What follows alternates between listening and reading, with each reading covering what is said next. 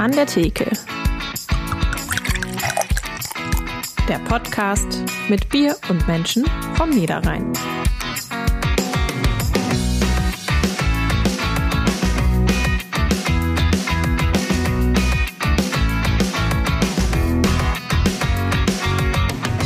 Journalistin, Moderatorin, Autorin, Schauspielerin, Ratefuchs und Mutter. Ein Multitalent vom Niederrhein. Wir freuen uns auf Anne Gesthüsen. Und damit hallo und herzlich willkommen zu An der Theke, dem Podcast der NAZ. Wir treffen uns hier in jeder Folge mit einem interessanten Gast vom Niederrhein, trinken gemeinsam ein regionales Bier und kommen darüber ins Plaudern. Mein Name ist Sarah Schurmann, ich bin Niederrhein-Redakteurin der NAZ. Mein Name ist Markus Lenzen, ich bin ehemaliger Gastwirt und trinke gerne Bier. Ja, Markus, ich bin schon sehr gespannt auf das heutige Bier. Vor allem mit Blick auf diese riesigen Flaschen. Das ist schon wieder, also ich weiß nicht, was wir heute vorhaben. Nach, nach, nach dem Grundsatz, dass man ja nichts aufmachen soll, was man nicht leer trinken kann, Ja, äh, ja. sind, sind die beiden Flaschen für einen Sonntagnachmittag, also das ist schon ein bisschen sportlich, da gebe ich dir völlig recht, ich bin gespannt. Ja, ich hoffe, dass unser Gast großen Durst mitgebracht hat. Hallo, Frau Gesthüsen. Hallo. Total, ich war. Hallo. Danke für die Einladung, danke für das Bier. Ich äh, bin nervös, nicht etwa, weil wir miteinander reden, sondern weil ich das alles trinken soll. Es wird Ähm, lustig. Aber gut, Genau. der Abend ist jung, morgen ist frei. Nee, Dann schauen wir mal, was Das, das, passiert. das, das wäre schön, ich kenne einen, der morgen arbeiten muss. Oh oh. Beobacht Ja. bei der Arbeitswahl.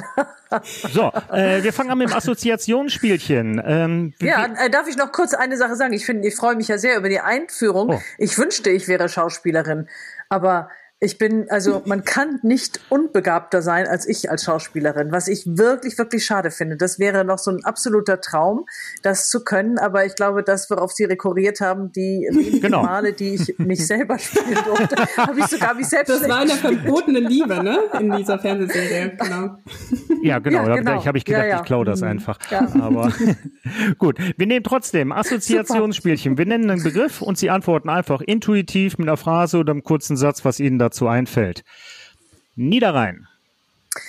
Heimat, Kindheit, ähm, äh, Entdeckung, literarische Entdeckung äh, und sehr viel Sonne im Herzen. Also mein Bild, das mir dazu einfällt, ist lustigerweise immer aus den Sommerferien früher im äh, entweder auf dem gerade abgemähten Stoppelfeld äh, über das Stoppelfeld Rasen mit Pony äh, oder aber auf gerade ähm, eingetüteten äh, Strohballen sitzen und in die Sonne blinzeln. Das, ist, das klingt schon direkt literarisch, so wie es sein sollte. äh, nächster Begriff, Deutscher Fernsehpreis. Ähm, eine der lustigsten Partys meines Lebens. Ähm, das war im Jahr 2012. 2012 war irgendwie mein Jahr, muss ich sagen. Ich habe mit dem mit der Crew vom Morgenmagazin, wir haben den ähm, den deutschen Fernsehpreis bekommen. In dem gleichen Jahr hatte ich kurz zuvor geheiratet und an dem Tag, als wir den Fernsehpreis bekommen haben, haben Sven Lorik und ich, mit dem ich zusammen moderiert habe damals, wir haben am gleichen Tag Geburtstag und hatten an dem Tag auch noch Geburtstag. Ich glaube um 6 Uhr morgens haben wir die zwei Flaschen hier, die hier schon stehen, die hätte ich äh, locker. Also ich weiß nicht, wie viel ich da getan. Es war sehr, sehr witzig, bis sehr in die Pumpe. Schön. Lieblingsautor. Ähm, ähm, Jonathan Franzen, einer der bewundertsten Autoren, Elizabeth Stroud, ähm, äh, die sind einfach so toll und äh, Liebling klingt immer so niedlich. Äh, das ist aber auch so, dass ich mir da jedes Mal das Gefühl habe, eine Ohrfeige abzuholen, weil never ever werde ich auch nur ansatzweise in, in diese Gefilden aufsteigen können, literarisch. Große Klasse. Rundfunkgebühren. Ja, ich bin ein äh, nicht nur ein Kind des öffentlich-rechtlichen, sondern auch ein Fan des öffentlich-rechtlichen. Heißt nicht, dass es nichts zu kritisieren gibt, aber ähm, man braucht einen unabhängigen Rundfunk mehr denn je. Je mehr Menschen einfach so auch falsche Informationen verbreiten können, braucht man irgendwie ähm, einen Sender oder einen Ort, äh, wo man vernünftige Informationen kriegt und das muss halt irgendwie finanziert werden. Musik. Ganz schlecht bei mir. Ähm, ich höre Musik nur, wenn sie tanzte. Also ich kann auf Musik tanzen. Ich kann mir nicht merken, was das für Songs ist, äh, sind. Ähm, ich kann leider überhaupt nicht singen. Ich habe als Kind mal versucht, Gitarre zu spielen und ähm, auch das war eine Katastrophe, weil ich immer da saß und rumgeschrabbelt habe, während mein Gitarrenlehrer dann irgendwie dazu gesungen hat. Hm, ich bin leider katastrophal auch da an der Stelle unbegabt. Aber ich tanze sehr, sehr gerne. Vielleicht nicht schön, aber gerne. das ist die Hauptsache. Fahrradfahren. Habe ich immer gehasst als Kind schon, weil äh, mein zweieinhalb Jahre älterer Bruder vorweggefahren ist und ich mit meinem deutlich kleineren Fahrrad nicht hinterherkam. Ähm, jetzt mittlerweile geht es, aber es ist nicht meine Lieblingssportart. Gab es da nicht was mit dieser Tour der Stars, wo sie mitgefahren? Ja, richtig. Oh Gott, ja, Mensch. Ja, wir haben, wir haben uns informiert. Gut ja. vorbereitet. Stimmt. Das stimmt, das war so eine Tour de France, äh, äh, Promi-Tour de France ja. und so. Ähm, ja, bleibt trotzdem dabei, das stimmt, das habe ich gern gemacht, das war lustig. Ich bin grundsätzlich ein Wettkampftyp, also äh, schmeiß mir ein Stöckchen hin, ähm, an dem ich schneller sein muss als jemand anderes, dann renne ich auch. Aber nichtsdestotrotz, Fahrradfahren ist nicht meine Sportart. Urlaub. Immer wieder gerne, immer wieder schön. Ähm, wir haben nicht wenig Urlaub, muss ich gestehen. Ähm, es ist so, dass wir, heißt mein Mann und ich, äh, Arbeit ganz gut stapeln können auf einem Haufen und dann sind so zwei, drei Monate auch mal, wo richtig viel ist.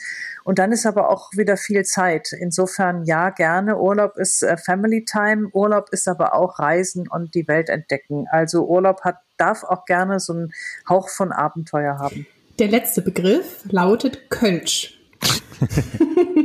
Lecker lecker und für meine Konstitution, also früher ähm, war mehr Lametta und ich konnte mehr Alkohol vertragen, die Zeiten sind echt vorbei.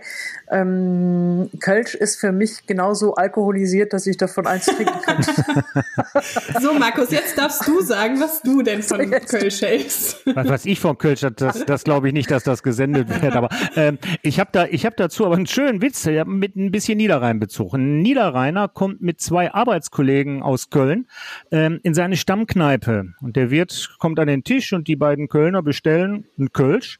Und dann sagt der Niederrheiner und für mich eine Cola. Dann sagt der Wirt, wie jetzt Cola? Trinkst du doch nie Cola? Sagt er, wenn die anderen beiden auch kein Bier wollen. der ist fies. Ja, ja, der kündigt sich dann schon an, der Witz, aber es ja, ist trotzdem Ja, wollte ich gerade sagen. Also, äh, aber äh, ja, also Bier haben wir mitgebracht und zwar aus dem Brauhaus Jäger aus Xanten. Und zwar eine. Gab es das zu meiner Zeit auch schon? Muss ich Nein. jetzt mal fragen, das Brauhaus Nein. Jäger? Nein, ne? das, das ist eine relativ neue Veranstaltung. Ähm, obwohl ist eine echte, wirklich echter Familienbetrieb. Ähm, Gründer und Initiator ist der Vater, Winfried Jäger, ist ein gelernter Brauer und Melzer, hat bei Köpi in Duisburg gelernt und in Berlin seinen Braumeister gemacht. Die Tochter, Ricarda Jäger, gelernte Brauerin und braut auch weiterhin im Walsumer Brauhaus Urfels in Duisburg, hat aber auch ihren äh, Braumeister abgeschlossen letztes Jahr und der äh, Sohnemann, der Hagenjäger, gelernter Hotelfachmann, versorgt äh, Vertrieb und Marketing. Äh, die haben noch keine eigene Anlage, das im Aufbau, soll im Laufe des nächsten Jahres, spätestens Anfang übernächsten Jahres, an den Start gehen. Die bieten zurzeit Brauzeit bei anderen Brauereien. Ich könnte mir vorstellen, dass die ihre, ihre Biere auch in Walsum brauen. Das ist unter anderem Xantner Landbier, Xantner Pilz, Saisonbiere Maibock und halt Specials. Und wir haben heute einmal das Honigbier und nachher gibt's noch ein anderes. Schütten wir mal ein. Oh. Oh. Bei mir ploppt es Das war laut. Oh, da auch. Wow. Okay, schütte ich ein bisschen schräg ein. Ja. Ja, je nachdem, was wir für ein Glas haben. Bei mir, ich lasse es von oben reinlaufen, weil ich ein bisschen den Schaum sehen möchte. So, also Honig kann man deutlich sehen. Oben ist oben, ist eine schöne Honigfarbe. Ja, das stimmt. Eine schöne Farbe hat es wohl. Es sieht so ein bisschen aus wie ein Weißbier fast. Ne? Ja, es hat, es hat, ja genau. Es hat, hat eine homogene Hefe drüber. Der Schaum ist nicht ganz weiß, hat auch einen leichten Gelbstich. Ähm, wir müssen jetzt ganz kurz, ich würde aber sagen, wir trinken erstmal einen Schluck. Ich hasse das, wenn man bei Verkostungen erstmal eine Viertelstunde davor sitzt und zuhören soll. Und riechen, oder? Also es und, riecht Und wir erst, erst riechen wir. Riechen wir? Mhm. Ja, der Honig ist ja. da, ist nicht aufdringlich, aber da ist er. Nee. Ja, das ist ganz gut, dass er nicht aufdringlich ist, weil ich ja kein Honigfreund bin. und jetzt, ja, und aber jetzt das Wichtigste, wir probieren. Prost.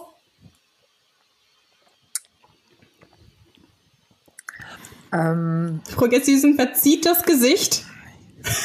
Ja, ähm, es hat so eine Note hinten im, äh, an, an den hinteren Geschmacksknospen. Ähm, die ist ähm, irgendwie sowas wie säuerlich bitter. Mit der komme ich nicht ganz so gut klar. Vielleicht gleich nochmal langsam, zweiten, dritten Schluck dem Bier eine Chance geben. Manchmal braucht es einfach ein bisschen, dass die Geschmacksnerven sich dran gewöhnen. Ich erzähle ein ganz klein bisschen was zum Thema Honigbier. Das missverständlich. Äh, man kann das unterschiedlich interpretieren. Es gibt einmal die ja, äh, die Vorgehensweise, dass ins fertige Bier Honig oder Met einfach reingeschüttet, umgerührt wird. Das wird dann gerne unter lustigen Wikinger-Namen äh, als Modegetränk verkauft ähm, und ist natürlich abzulehnen. es, Kurze ja, Nachfrage, was ist denn genau der Unterschied? Also ist Met gleich Honig oder was ist das? Met ist ein Wein, ist eigentlich eher ein Wein, der aus Honig gemacht wird. Honig mit Wasser versetzt so. und damit Hefe mhm. vergoren. Ähm, ein richtiges Honigbier, da wird der Honig beim Hopfenkochen zur Würze zugegeben und mit vergoren. Ähm, deswegen ist dieses Bier auch nicht ganz so süß, wie man vielleicht erwarten sollte. Man gar hat eine gewisse Süße mhm. drin. Nee, gar nicht, das stimmt. Und äh, weil der Honig, einfach der Zucker aus dem Honig von der Hefe mit umgewandelt worden ist in Alkohol. Da mhm. gibt's also Honigbiere, wo du den Honig in, im Geschmack hast, äh, in, in der Nase hast, aber überhaupt nicht schmeckst, dass da Honig drin ist, weil der einfach vergoren wurde. Mhm. Ne? Ich habe übrigens tatsächlich so jetzt nach dem fünften, ja? Schluck, ah. so als viel besser. Ja. nee, ähm, gewöhne mich. Äh, es ist tatsächlich so. Also meine Geschmack, Geschmacksnerven, Knospen oder wie hm. auch immer gewöhnen sich dran und ähm, ich bin geneigt zu sagen, ach, es wird süffiger. ja, also es definitiv hat eine Vollmundigkeit, eine gewisse Süße ist da, die ist aber nicht so in der Face, wie man bei dem Begriff Honigbier jetzt erstmal denkt. Ja, ja. Äh, und wer mal ein wirklich herbes Honigbier probieren möchte, empfehle ich von St. Peters das Honey Porter. Du hast unglaublich Schwarzbier und Honig in der Nase und trinkst und äh, zerreißt dir fast die Geschmacksnerven, weil es unglaublich herb und bitter ist. Ähm, mhm. Wenn man mal, das wäre so ein ganz klassischer Beispiel für ein Honig vergorene, äh, für ein hochvergorenes Honigbier. So. Okay, ja, dann oh. trinken wir mal hier schön weiter und bequatschen aber trotzdem mal ähm, ja über über Sie. Frau Gestisen. Wir reden mal darüber, ähm, wie es bei Ihnen alles angefangen hat. Und zwar sind Sie in Geldern geboren, in Alpen, genauer gesagt in Feen, aufgewachsen mhm. und haben in Xanten Ihr Abi Also in Geldern geboren, nur weil da das Krankenhaus okay. war. Ne? Alpen hat kein eigenes, äh, glaube ja. ich, also keine eigene Gebärstation gehabt 1969 insofern. Aber der Richtigkeit halber musste das erwähnt yeah, werden. genau. In meinem Pass steht tatsächlich Geldern. Genau. Aber eigentlich Aber, Feenerin ja. sind Sie, ne? Das sagen Sie auch mal. Absolut. Ja. Genau. Ganz wichtig wichtig ist auch, dass Sie mit 15 Jahren ein Praktikum bei der NAZ in Wesel gemacht haben. Ganz, mhm, wichtig. ganz wichtig. Ja. ja. Ich fand das auch ja, toll. Find, also ich hatte wirklich ähm, ja, Spaß. Hatten so eine gute Zeit da ja, bei der NAZ. Das hat mich bestärkt, ja. Sehr schön, das freut uns.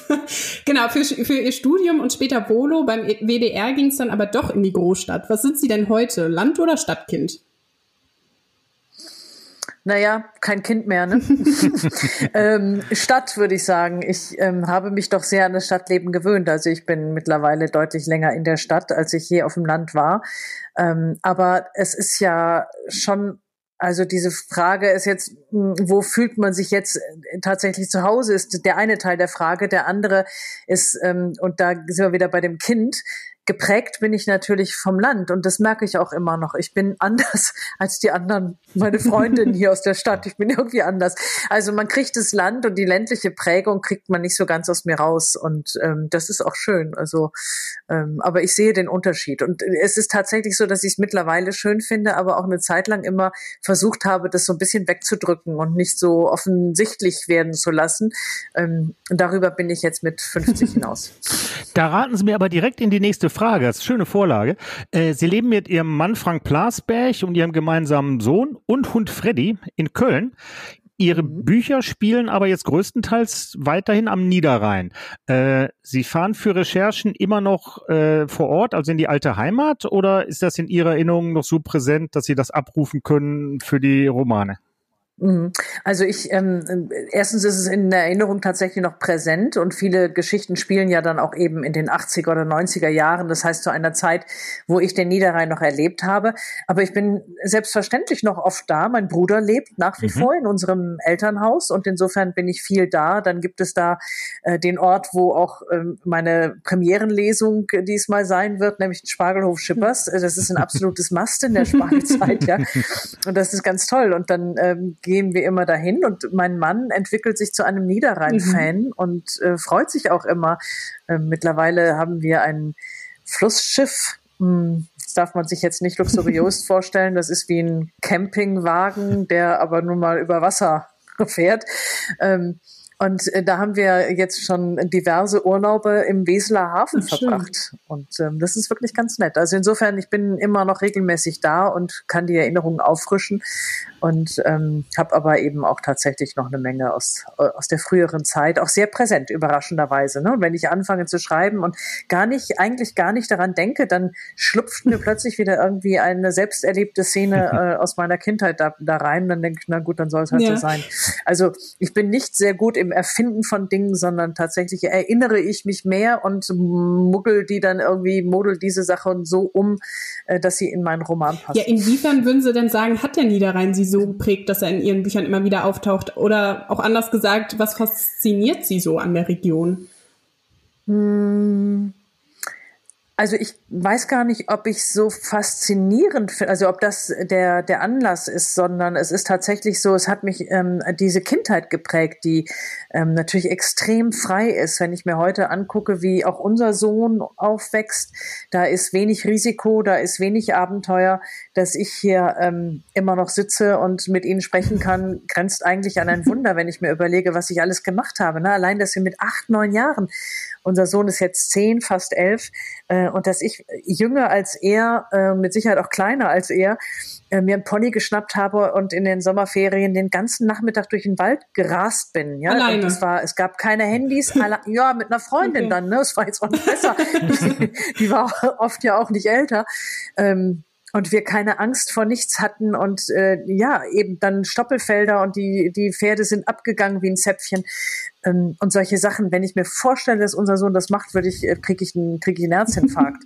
ähm, wenn man sich vorstellt, was man auf einem alten, stillgelegten Bauernhof, auf dem ich groß äh, geworden bin, was man da alles finden kann an altem, verrostetem Werkzeug, an, keine Ahnung, Sachen, an denen man sich A, weh tun kann, mit denen man auf der anderen Seite aber auch wunderbar spielen kann. Wir hatten dann irgendwie hm, eine Scheune, äh, also mein Vater hat diesen Hof dann irgendwann drangegeben und der war aber sehr verschuldet. Das heißt, wir mussten aus den, äh, aus den ganzen Räumlichkeiten, die da waren, äh, musste eben irgendwie auch Geld gemacht werden. Und es gab eine große Scheune, die stand nun leer und die waren einen Metzger vermietet, der aber Gott sei Dank nicht etwa da geschlachtet hat, sondern der hat wunderschöne alte Lastwagen da in die Scheune gestellt und da geparkt und so Viehtransporter. Und die waren doch, ich erinnere mich, wie schön die waren. Die hatten vorne fast so eine Motorhaube wie so ein Käfer, ganz rund und ähm, zwei äh, Antennen davor. Also die sahen halt tatsächlich aus wie so ein Käfer, nur riesig groß. Und dann kriegten wir als Kinder natürlich schnell spitz, dass der die Schlüssel immer hinter der Sonnenblende hatte. Und dann sind wir als Kinder mit einem großen LKW durch die, durch die Scheune gepest nicht, dass man schnell fahren hätte fahren können, aber äh, ich kam nicht an die Bremse, ja. Das Ding so, und irgendwie so, so solche Sachen oder balanciert auf Bäume geklettert und so. Es war eine eine unglaubliche Freiheit da und ähm, und äh, diese Freiheit war glaube ich, auch extrem fantasiefördernd. Mhm. Also vielleicht ein bisschen was von dem, ähm, was mir heute möglich ist, dass ich mir Szenen vorstellen kann oder beschreiben kann, liegt auch darin, dass ich einfach viele Szenen mir oder viele Geschichten mir ausdenken konnte, während ich da ähm, gelebt habe und gespielt habe. In Ihren Büchern geht es aber jetzt vor allem ja auch um die Menschen. Äh, für Ihren Debütroman Wir sind doch Schwestern haben sich von Ihren drei Großtanten inspirieren lassen. Äh, haben die Protagonistinnen und Protagonisten in Ihren anderen Büchern auch reale Vorbilder? Ja, nochmal, ich bin nicht gut darin, komplett neu zu erfinden, sondern ich erinnere mich eher und äh, nehme dann sozusagen die Erinnerungsmasse und äh, forme die noch so ein bisschen, äh, mache sie zu, zu Romanautoren oder äh, zu Romanfiguren. Ähm, das war auch mit den drei Schwestern so, die natürlich nicht eins zu eins real waren, sondern das waren Geschichten, wie sie mir in Erinnerung äh, äh im Kopf herumspukten und die ich dann genommen habe und immer auch mit meinen Gedanken gepaart habe. So, also es sind im Grunde Mischfiguren und das ist immer so gewesen. Ähm, das letzte Buch, Mädelsabend, war ja, habe ich auch immer gesagt, eine Hommage an meine wunderbare Schwiegermutter, die mir tolle Geschichten aus ihrer Zeit erzählt hat und aus ihrem Leben erzählt hat und die ich dann auch transferiert habe an den Niederrhein, weil ich denke, ach, ich ähm, möchte gerne auch an einem Ort bleiben, wo ich mich auskenne, denn es ist was anderes, glaube ich, ob man jetzt auch in Köln, könnte ich jetzt beschreiben, dass, äh, dass irgendwo, keine Ahnung, ein Mensch, eine Romanfigur läuft über diese oder jene Straße. Aber es ist was anderes, wenn man diese Straße selbst erlaufen hat. Mhm. Und ich glaube, das merkt man den Büchern an und deswegen spielen die immer am Niederrhein, da wo ich mich auskenne, da wo ich selber auch schon mal äh, lang getrampelt bin ähm, und Dinge erlebt habe. Und das ist jetzt auch wieder. Ähm, die Geschichte ist aber total schrullig, weil manchmal glaube ich, kommen die Romanfiguren einfach zu mir. Ich ähm, war noch nicht mal so weit, dass ich gesucht hätte nach, neu, nach einer neuen Geschichte und dann hat meine ähm, meine Schwiegermutter ist gestorben. Die hat das letzte Buch, also das ihr gewidmet war, sozusagen, das hat sie noch gelesen. Und ähm, für gut befunden, Gott sei Dank auch. und es war aber so, äh, dann ist sie kurz danach eben gestorben und hatte aber auch alles vorbereitet und wir fanden nun einen Namen von einer jungen Pastorin da, die sollte doch bitte die Predigt halten, hat meine Schwiegermutter verfügt. Und ähm, nun fanden wir da einen Namen vor, den wir noch nie gehört haben, und eine Telefonnummer und haben da angerufen. Und dann sagte uns eine junge Frau, eine überraschend junge Frau, also wir mhm. haben jetzt damit gerechnet, wenn, dann wird die ungefähr so alt sein wie meine Schwiegermutter. Nein, sie war noch nicht mal, sie war Mitte 30. So, und dann haben wir uns mit der getroffen und dann hat die erzählt, wie meine Schwiegermutter sie kennengelernt hat oder wie sie meine Schwiegermutter kennengelernt hat. Und das war sehr skurril. Und das ist tatsächlich, die hat dann weitererzählt und weitererzählt von ihrem Leben als junge Pastorin, evangelisch natürlich, aber trotzdem äh, auch in einem konservativen Ort und nicht komplett akzeptiert von den Alteingesessenen. Und das hat die so schrullig erzählt und so mit einem Lachen und einem weinenden Auge, dass ich irgendwann gesagt habe, Entschuldigung, Sie wissen schon, dass ich Romane schreibe. Ne? Das ist mein Stoff. Und dann guckte die mich etwas irritiert an und sagte, ja, pff, ja, das ist ja dann nun Ihre Sache. Ne? Also so. Und dann haben wir uns danach tatsächlich, also das war der Moment, wo ich wusste, eigentlich im völlig unpassenden mhm. Moment, weil wir sprachen gerade darüber, wie denn die Trauerfeier für meine Schwiegermutter aussehen soll. Und ich äh, wusste in dem Moment, was ich schreibe, also über mhm. wen ich schreiben will. Mhm. Und tatsächlich ist eben eine junge Pastorin, die in einen Ort kommt, äh, wo sie nicht so wahnsinnig geliebt wird auf Anhieb, ähm, ist jetzt eben auch tatsächlich ja, meine Protagonistin. Ja, über das Buch wollen wir gleich noch ein bisschen mehr sprechen. Vorher aber noch mal ganz kurz zu dem Roman Wir sind doch Schwestern, den Sie 2012 veröffentlicht haben und der zum großen Erfolg wurde. Haben Sie damals schon gedacht, ja, das ist es. Ich möchte viel lieber ja, schreiben als moderieren? nee, überhaupt gar nicht. Das ist so, ich bin da so ein bisschen wie die Jungfrau zum Kinde gekommen. Ich ähm, erzähle auch auf Lesungen immer, dass das eigentlich so in meiner äh, Vorstellung von meiner Zukunft als äh, Kind oder junger Mensch nicht stattgefunden hat.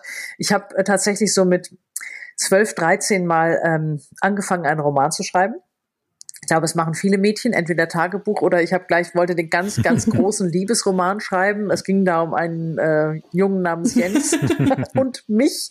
Das basierte ja, auch auf einer wahren Begebenheit, oder? Absolut wahre Begebenheit. Nach 14 Tagen war Schluss, auch mit, mein, auch mit meinen Ambitionen als Romanautorin.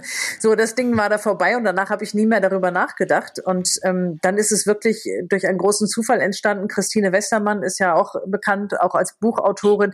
Die hat Geburtstag gefeiert und ähm, da war ich eingeladen und habe erzählt von meinen drei Großtanten und ähm, von deren skurrilen, spannenden Leben. Und dann war da wirklich, das war wirklich Zufall, war da eine Lektorin von Kiepenheuer und Witsch, die in der Woche drauf angerufen hat und gesagt hat, Anne, wir sollten mal reden. so, und dann bot die mir quasi an, ein Buch zu schreiben und ich so, hm, äh, ja, weiß ich jetzt nicht, ob ich das kann. Und dann sagte sie, ist egal, schreib mal was runter, wir machen daraus Ach, ein Buch. Ja. ja, und dann, äh, ne, das ist jetzt nicht so, dass ich äh, da nicht eine gute Betreuung beziehungsweise eine gute Lektorin an die Hand bekommen hätte. Das erste Manuskript war sehr, sehr umfangreich, äh, mit vielen Szenen da drin, wo, also es war auch lustig. Ich habe irgendwann gedacht, so, okay, wir reden über drei Frauen, über deren ganzes Leben, auch über deren Lieben und irgendwo muss man dann auch mal über seinen Schatten springen. Und dann habe ich gedacht, jetzt, was ist mit Sex? habe ich so in meinem familiären Umkreis gefragt, mein Cousin, oh, komm, schreib ich für dich, kein Problem, ich mach das. ja, okay, nee, komm, ich springe über, ich mach das einfach. Ne? Man muss sich dann auch mal trauen und bin tatsächlich auch dann über diese Stöckchen gesprungen und habe Sexszenen, Sexszenen, kann ich nicht sprechen, geschweige denn schreiben. So, habe das runtergeschrieben und habe das Manuskript von meiner Lektorin wieder mit einmal quer drüber gestrichen und daneben stand Liebe Anne. So genau wirklich keiner wissen. Too much information. So. genau. So, dann habe ich das gelassen ja. und äh, insofern bin ich sehr dankbar, dass da ich eine tolle Lektorin hatte und auch immer noch habe äh, die mir solche Szenen rausschreiben. Wenn ich denn dann mal über die Stränge schlage, äh, dann wird mir das dann rausgestrichen, ja. 2014 haben Sie dann aber endgültig bekannt gegeben, Moderation ARD Morgenmagazin aufgegeben, äh, um weitere Romane schreiben zu können. Ähm, haben Sie, jetzt haben Sie alle drei Jahre ein neues veröffentlicht. Ähm, ja, ja. Ist das, ist das, Rhythmus. Ja, genau. Ist das, ist das jetzt so eine Art Zielvorgabe, so ein Masterplan, dass Sie sagen so, ne? äh, oder schreiben Sie einfach, wie es, wie es äh, jetzt gerade kommt? Ja, nee, es, es gibt keinen Masterplan. Also es gibt tatsächlich ähm, hin und wieder mal so sanften, sanfte Erinnerungen nach dem Motto, Du Anne, es wäre ganz schön vielleicht, wenn wir etwas häufiger mal was von dir verkaufen könnten.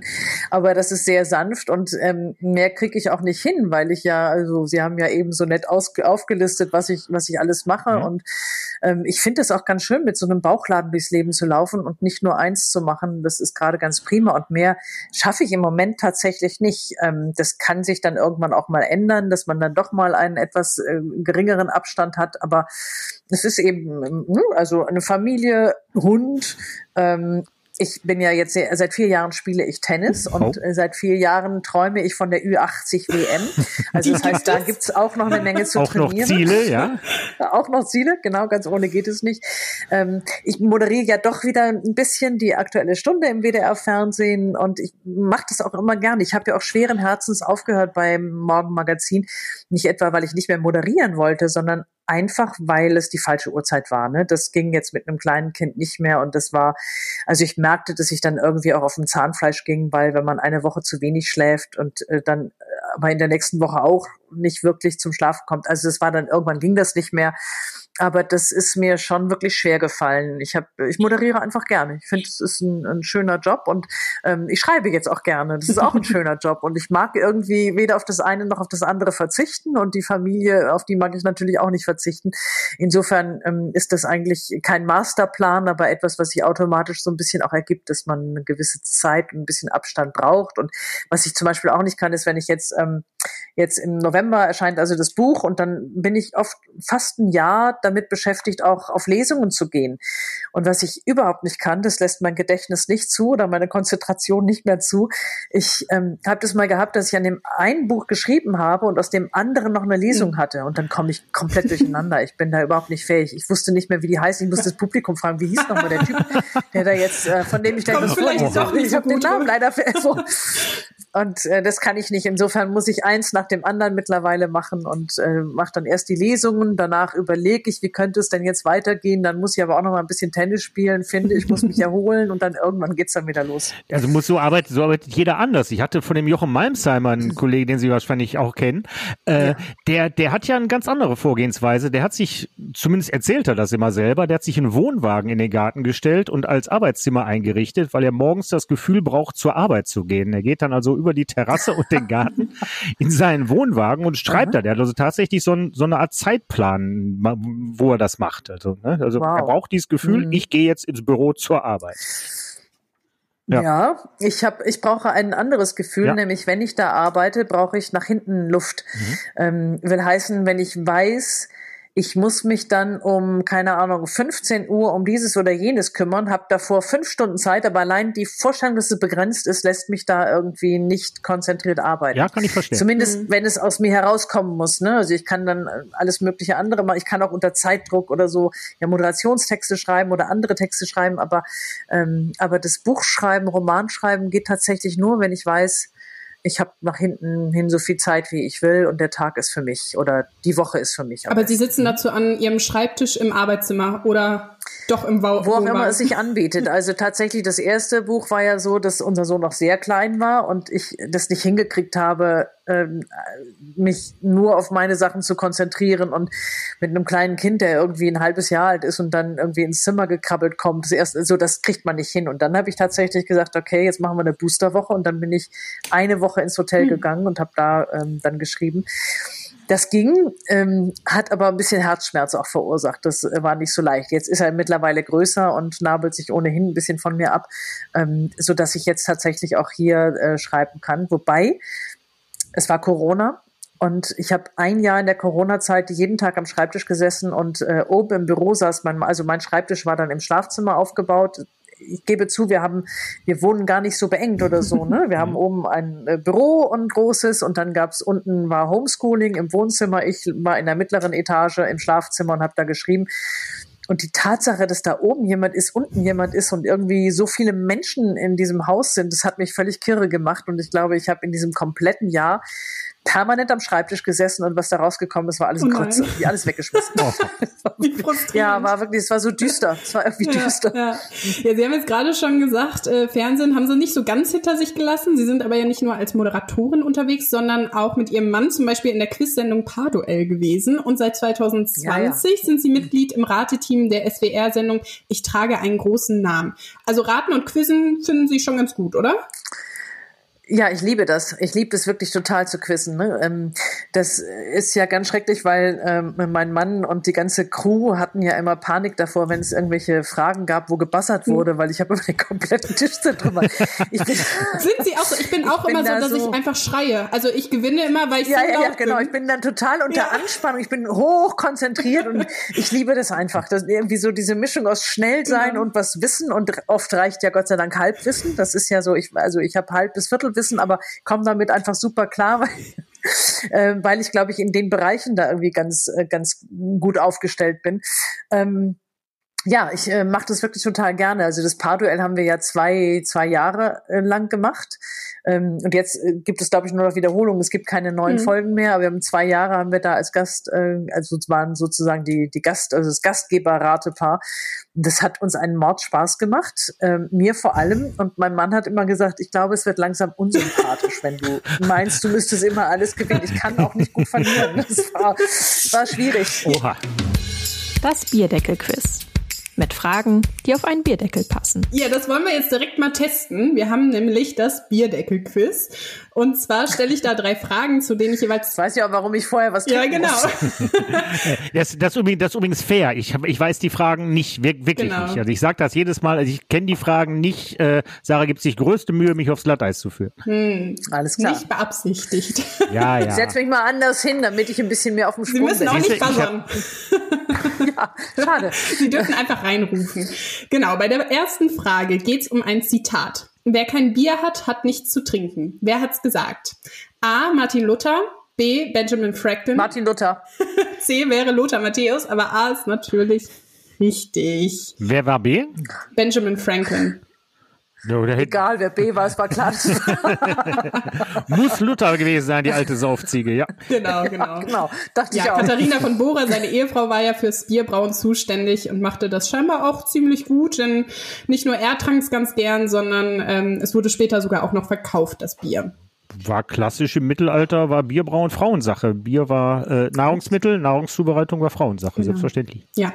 Bei der zweiten Frage ist euer Niederrheinisch gefragt. Was bedeutet der Begriff Korsen? A. Langsam immer betrunkener werden. B. Einer wenig sinnvollen Beschäftigung nachgehen. C. Gemütlich durch eine Stadt schlendern. C, äh, B. Korsen. C. Frau Gesshüsen sagt C.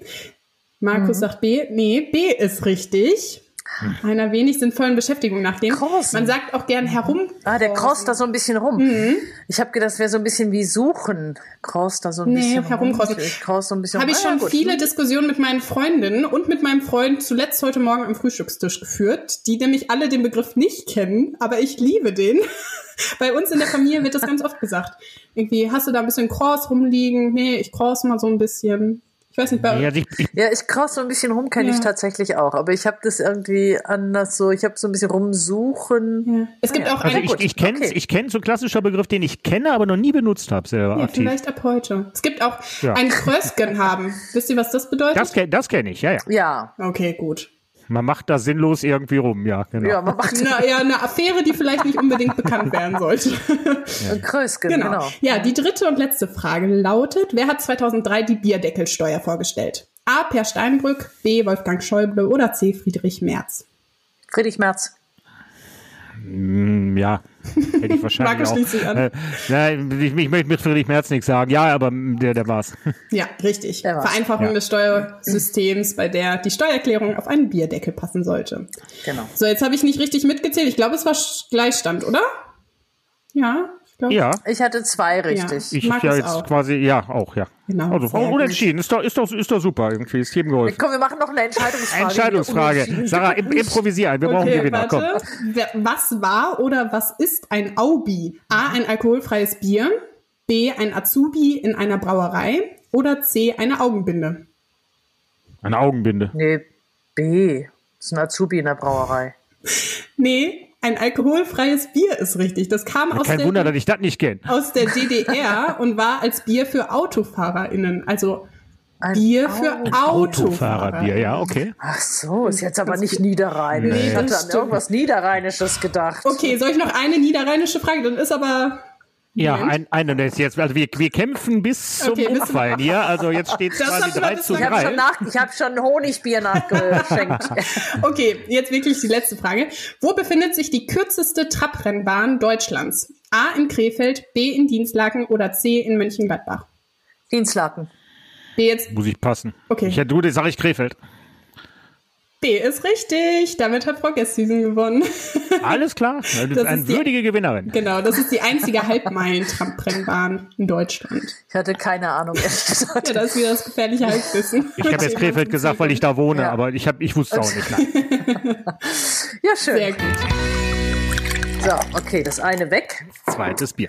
Aber ich habe mich jetzt sehr an das Bier gewöhnt, muss ich sagen. Sie Ich dürfen das später auch jetzt weiter das trinken. Scottish Ale da gegen ankommt.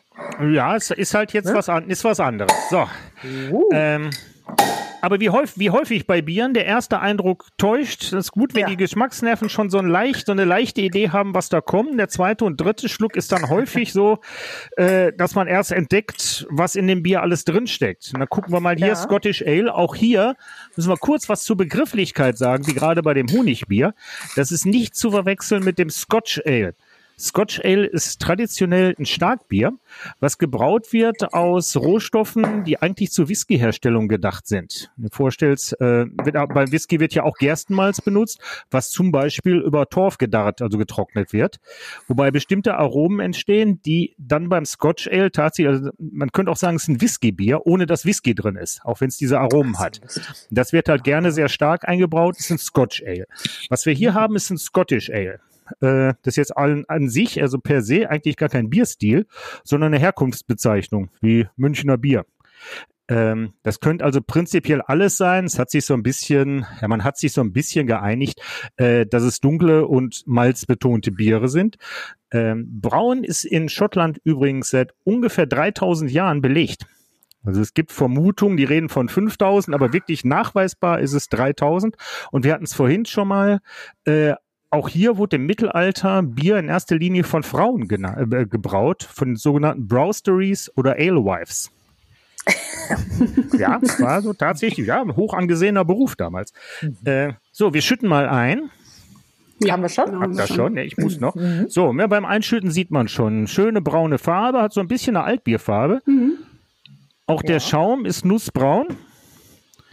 Dann gucken wir mal. Es ist sehr, äh, schäumt sehr stark. Ne? Das machen Ales grundsätzlich. Alle denken immer, Pilz schäumt, die Untergärigen, aber Ales äh, schäumen und vor allem haben die relativ, wenn sie gucken, die haben einen relativ feinporigen Schaum. Ja, stimmt. So, man riecht schon Röstaromen, also was das Auge verspricht, ist übrigens auch Hefetrüb, wenn man es gegen Licht hält, homogene Hefetrübe, ganz leichter Rotstich. Dürfen wir trinken? Ja, jetzt darfst du trinken. Prost. Nicht lang schnacken, Kopf in den Nacken. So, und hier merkt man sofort, ne, ist eine andere Hausnummer. Wir haben Röstaromen. Ich habe im Antrunk ein ganz klein bisschen Lakritze. Lakritze?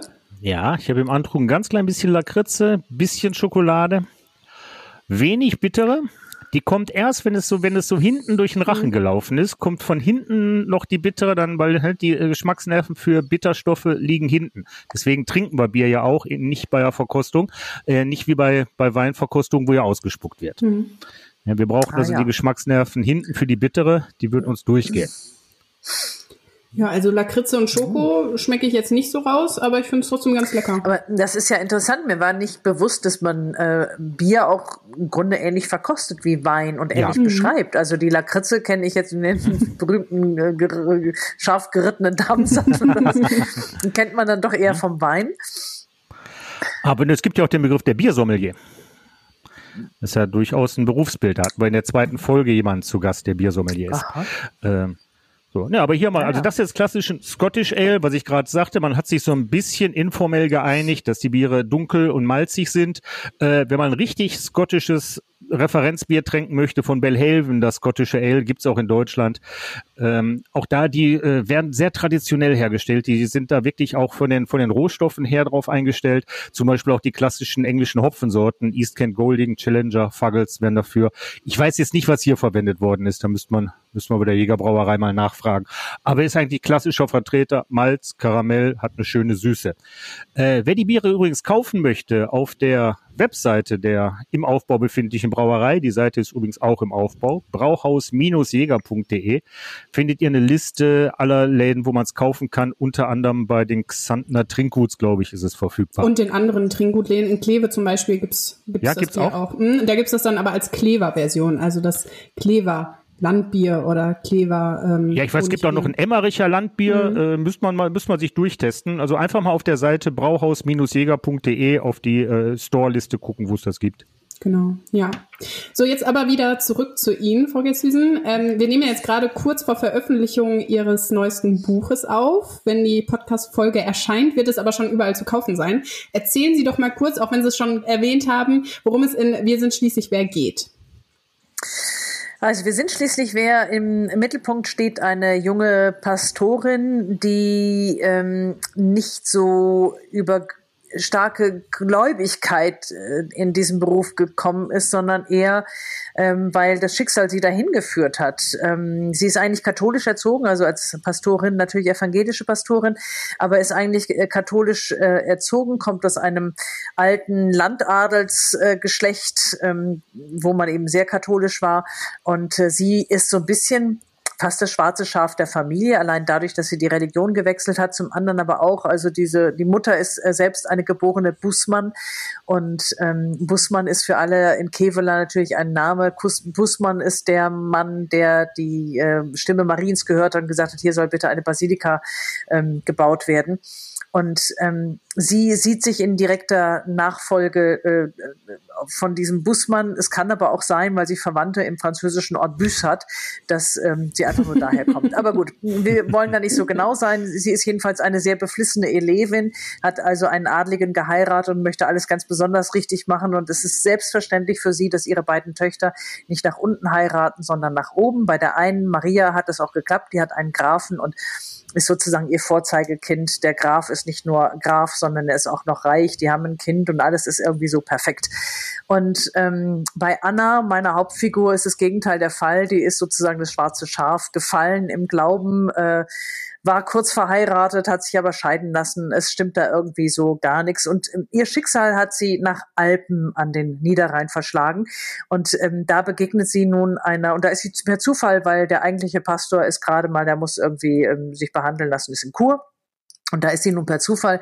Und bei der ersten Gelegenheit äh, kommt sie zum Geburtstag, um zum 80. Geburtstag zu gratulieren und ähm, stellt fest, dass sie einen Tag zu spät ist, was ihr die Haushälterin des Pastors gesagt hat. Nach dem Motto, wenn der echte Pastor nicht kommt, dann geht man lieber mal Tag später hin, ist ja sonst auch ein bisschen peinlich, und kriegt also ein furchtbares Donnerwetter. So, nun äh, kommt sie in diesem Dorf an, hat da eine Menge Widerstände, muss da kämpfen. Es gibt ein gewisses Dorfpersonal, da ist der Postbote Martin, der wahnsinnig engagiert ist, auch als Notfallseelsorger, ist aber auch furchtbar nervös und das heißt, er kriegt immer Ärger, weil er einmal, dann sagt er irgendwie nach dem Motto, äh, meine Oma hat immer gesagt, ähm, ein ordentlicher Double ist zwischen den Zähne, dann gibt es keine Träne. Wenn jemand nun dann gerade irgendwie verwitwet ist oder so, dann bietet er Butterchen an und das Problem ist aber, wenn sein Gegenüber, äh, der Mensch, der da nun gerade einen, einen Schicksalsschlag erlitten hat, nichts essen kann, dann futtert er den Kühlschrank selber leer. So, also es gibt so ein paar, äh, ein bisschen Personal, das äh, schwierig ist, äh, skurril ist, ähm, niederrheinisch ist.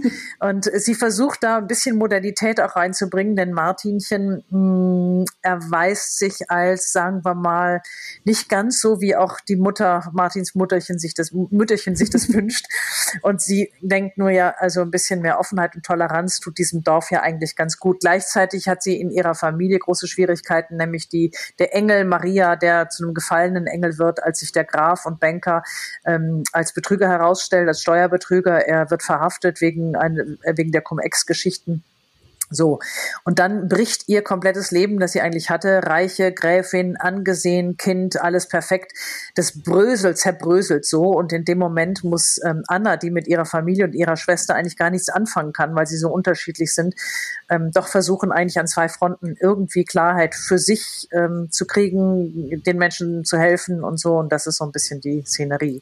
Und ja, so also, vor allem dieses Familiengeschehen, das steht so im Mittelpunkt. Also, dass vielleicht die Schwestern wieder zusammen zusammenkommen. Also wir wollen jetzt nicht zu viel verraten, aber ähm, ja, vielleicht auch, vielleicht auch, vielleicht nicht. auch nicht. Aber es ist natürlich so, dass man, ähm, selbst wenn man ähm, seinen Geschwistern ja sehr fremd ist, man kommt aus der, und das ist ja wieder dann auch Realität, man kommt eigentlich aus der, aus der Rolle, die man innerhalb einer Familie hat, man kommt da nicht raus. Man kommt da eigentlich nie raus. Und ähm, das ist eben auch das Ding bei Anna, dass sie aus dieser Rolle nicht rauskommt und es auch nicht schafft, obwohl sie sich ihrer, obwohl sie eigentlich vieles an ihrer Schwester auch gar nicht mag und nicht leiden kann, diese Hochnäsigkeit, dass sie es nicht schafft, sie zu verurteilen oder sogar fallen zu lassen. Das geht nicht. Also ein bisschen Blut ist äh, dicker als Wasser. Und ähm, das andere Thema, was da auch bei diesen Geschwistern mitspielt, ist ähm, ein Thema, das ich total spannend finde als Mutter, Resilienz. Also die eine, die es schafft, Schicksalsschläge zu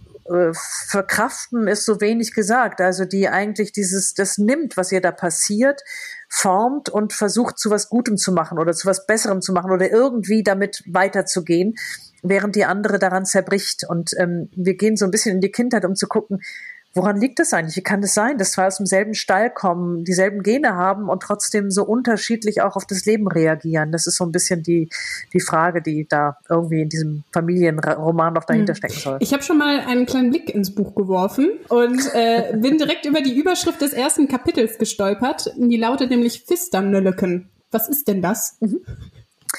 Ja, das Lustige ist, dass es ähm, im Rheinischen was anderes bedeutet. Ein Fisternölleken ist ein Krösken.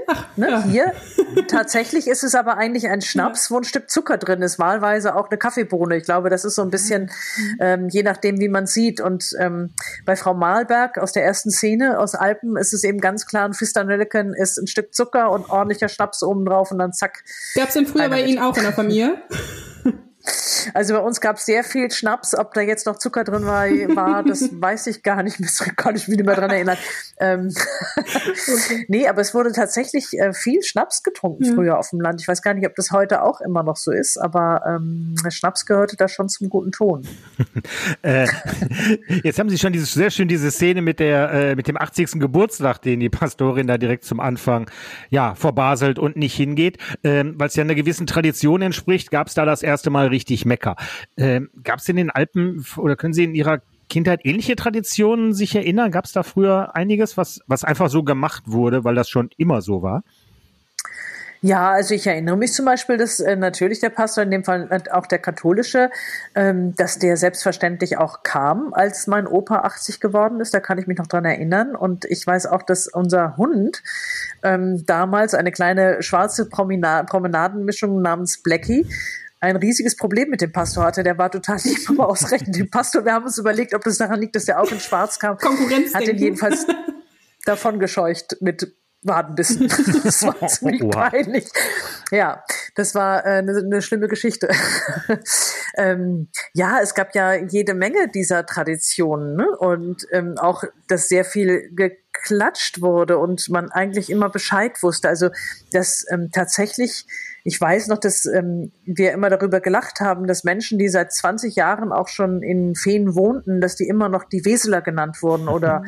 oder die Büdericher oder so. Ne? Mhm. Ne? Man, ich weiß gar nicht, also wer nicht da geboren war, der war erstmal immer noch der Fremde. Er war dann sehr wohl akzeptiert irgendwann, aber ähm, man benannte dann immer noch, dass er eben nicht aus Feen kam. Ähm, so, und ich habe immer so gedacht, naja, dieses dieses Dorf und das fand ich als Kind sehr, sehr schön und gleichzeitig war es aber auch ähm, etwas, was ich, glaube ich, auf Dauer nicht ausgehalten hätte oder wo mir klar war, das ist, ähm, das ist nichts, was ich, was ich auf Dauer möchte.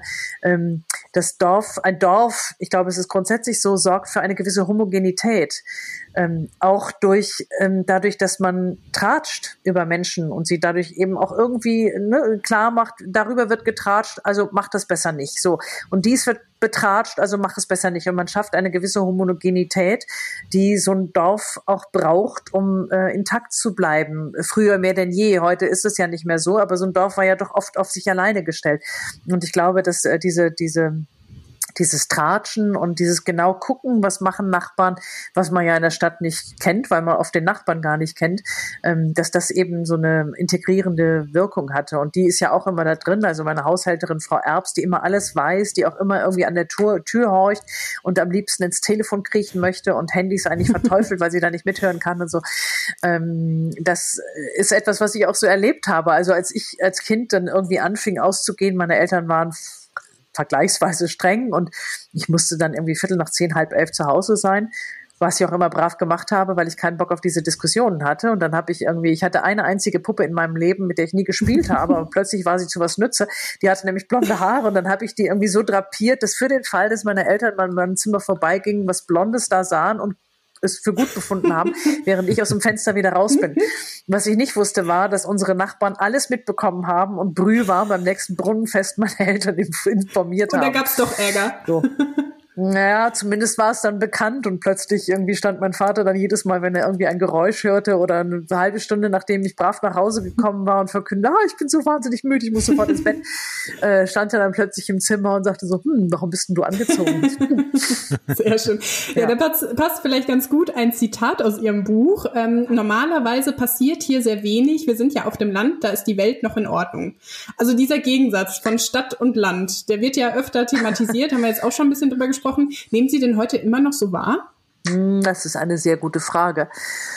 Ähm, ähm, na, ich glaube, natürlich ist er eigentlich Quatsch. Aber ähm, was stimmt, ist tatsächlich, dass es so ein, sowas wie eine Dorfgemeinschaft gibt. Und äh, klar, eine Gemeinschaft kann einen auch auffangen. Mhm. Ne? In einer Gemeinschaft, egal ob die jetzt auf dem Stadt, äh, in der Stadt oder auf dem Land lebt, ähm, gibt es immer, es gibt in jeder Gemeinschaft, in jeder Community gibt es Arschlöcher und es gibt gute. Es wird für ein Dorf auch nicht anders sein, aber es gibt da eine Gemeinschaft, die, glaube ich, auch auf den anderen achtet. Und das ist tatsächlich etwas, was es ähm, immer noch gibt. In dieser Hinsicht ist die Welt da vielleicht manchmal noch in Ordnung.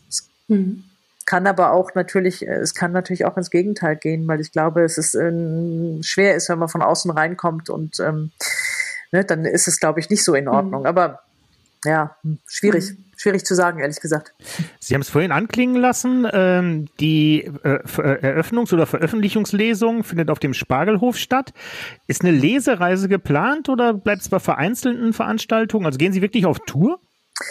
Ja, ich gehe äh, auf Tour. Ich habe sehr viele Lesungen jetzt, die sind auch schon geplant. Ähm, es ist nur im März werde ich irgendwann auch eine komplette Woche unterwegs sein. Ne? Mhm. Dann ist es irgendwie in Niedersachsen, Hannover, dann kommt äh, Braunschweig, kommt dies, das. Ähm, also da ist so eine Lesereise. Ich versuche ein bisschen Heimschläfer zu sein, weil wie gesagt, es äh, gibt hier ein Kind, das ich auch sehen möchte.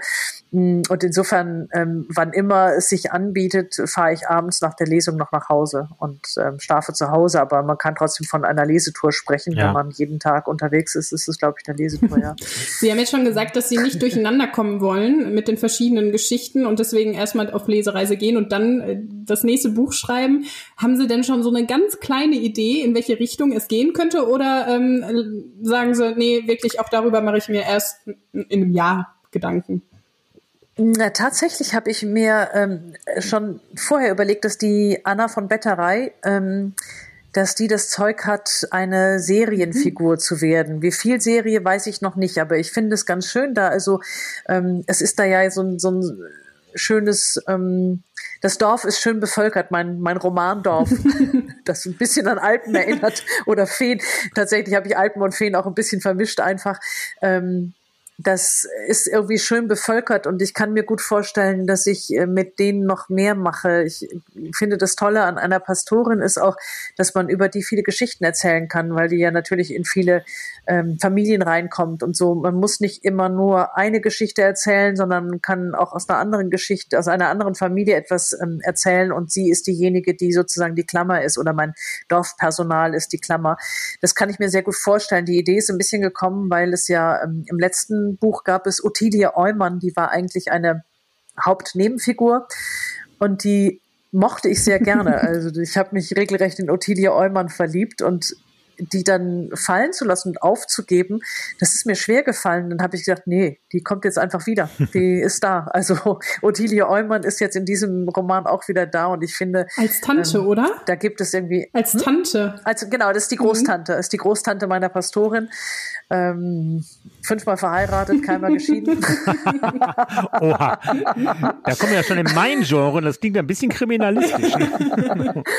Ja, ein bisschen schon. So, also ich finde, man kann damit viel machen und die Idee wäre tatsächlich irgendwie dieses Dorf, das da entstanden ist, so ein bisschen Pass pro Toto zu nehmen und man kann da spannende Fälle auch, also Fälle klingt jetzt nach Krimi, mhm. aber spannende Geschichten über die erzählen. Sie sagten vorhin auch schon, Sie haben quasi Moderation von der aktuellen Stunde ja wieder aufgenommen. Bleibt es dabei oder wird das noch ein bisschen ausgeweitet? Also noch mehr Moderation? Nee, oder? nee mehr nicht. Nee, nee, mehr nicht. Ich ähm, äh, mache jetzt so grob, äh, ich weiß nicht, über den Daumen vier, fünf Tage Tage im Monat.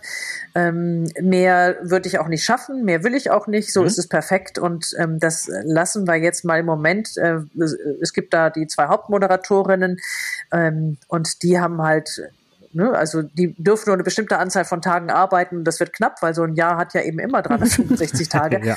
Und deswegen bin ich da sozusagen Springer und finde es aber super, weil es ja so ein bisschen Back to the Roots ist. Ne? Also mhm. mit der aktuellen Stunde, die, da habe ich die Moderation begonnen, begonnen 1997, 19. Mai 1997, werde es nie vergessen. und äh, insofern finde ich das total schön, da wieder zurückzukommen und mich heimisch zu fühlen. Das ist so ein bisschen wie literarisch eben über den Niederrhein zu schreiben. Man fühlt sich da wohl, man kennt sich. ja. ja. ja, das ist doch ein schönes Schlusswort. Super. Ähm, wir sind nämlich schon wieder am Ende angelangt. Äh, Frau Gestisen, schön, dass Sie heute bei uns zu Gast an der Theke waren und mit uns angestoßen haben. Vielen Dank für die Einladung und das leckere Bier nach wie vor. Ich glaube, ich bin jetzt übrigens totaler Fan vom Honigbier. Ja, sehr gut. Das Ach, freut uns. Ja, ich trinke heimlich das Honigbier, wobei wahrscheinlich wahrscheinlich finde ich nachher auch das Scottish Ale so gut und am Ende. Ja, Sie dürfen gleich, ja. vielleicht mit Ihrem Mann weiter trinken. Das, äh, ja, mache ich. Das ist doch eine gute Idee. Ja, bei uns geht's in zwei Wochen weiter. Dann treffen wir uns mit dem Quizgott, sehen Sie. Da geht's nämlich direkt weiter mit dem Quizzen. Das ist nämlich der Spitzname von Sebastian Jacobi, bekannt aus der Fernsehsendung Gefragt, gejagt. Ach, der. Der war mal. Der kommt vom Niederrhein? Kommt der vom Niederrhein? Ja, der wohnt in Duisburg. Das zählt bei uns Ach, zum Niederrhein. Ah, super. Und der hat mal Gold im Curling geholt. Habe ich das richtig im Ohr? Hab ich, wer erzählt mir, der hätte mal Gold ja. im Curling. Jedenfalls macht der Curling. Ich glaube, der also. hat Interessantes zu erzählen. Das klingt, klingt spannend. Der total schräge genau. Hobbys. Ja, Curling ist wirklich. Da schön. muss ich mir dann richtig viele und fiese Fragen für ein, fürs Bierdeckel-Quiz überlegen. Ja, mit diesen leichten nee, Dingern, da kommen nee, wir nee. nicht weiter. Ne? äh, ja, und ich war gestern auf Tour. Ich habe zwei nagelneue Brauereien aufgetan, besucht, ein bisschen mit den Braumeistern, mit den Brauern gequatscht, Bier mitgebracht. Wir fangen nächste Mal an, äh, wer mit uns zu Hause anstoßen möchte. Third Sector Brewing aus Krefeld. Ähm, besorgt euch bitte das Armlasse. Das ist ein New England IPA und das, ich spreche das unter Garantie völlig falsch aus. Äh, Buna Dabo Nav. Mein Hindi ist fürchterlich. Das ist ein Imperial Breakfast Stout. Was das damit auf sich hat, ja genau. Äh, was es damit auf sich hat, erfahrt ihr in der nächsten Folge von An der Theke. Wenn euch diese hier gefallen hat, lasst uns ein Like da, eine gute Bewertung, abonniert natürlich und empfehlt uns weiter. Und wenn ihr uns ein direktes Feedback geben wollt oder wenn ihr Ideen für weitere Gäste habt, könnt ihr uns auch eine E-Mail schicken. Die Adresse lautet andertheke.funkemedien.de. Das war an der Theke mit Markus und Sarah. Tschüss. Tschüss. Und Anne. Tschüss. Tschüss. Ein Podcast der NRZ.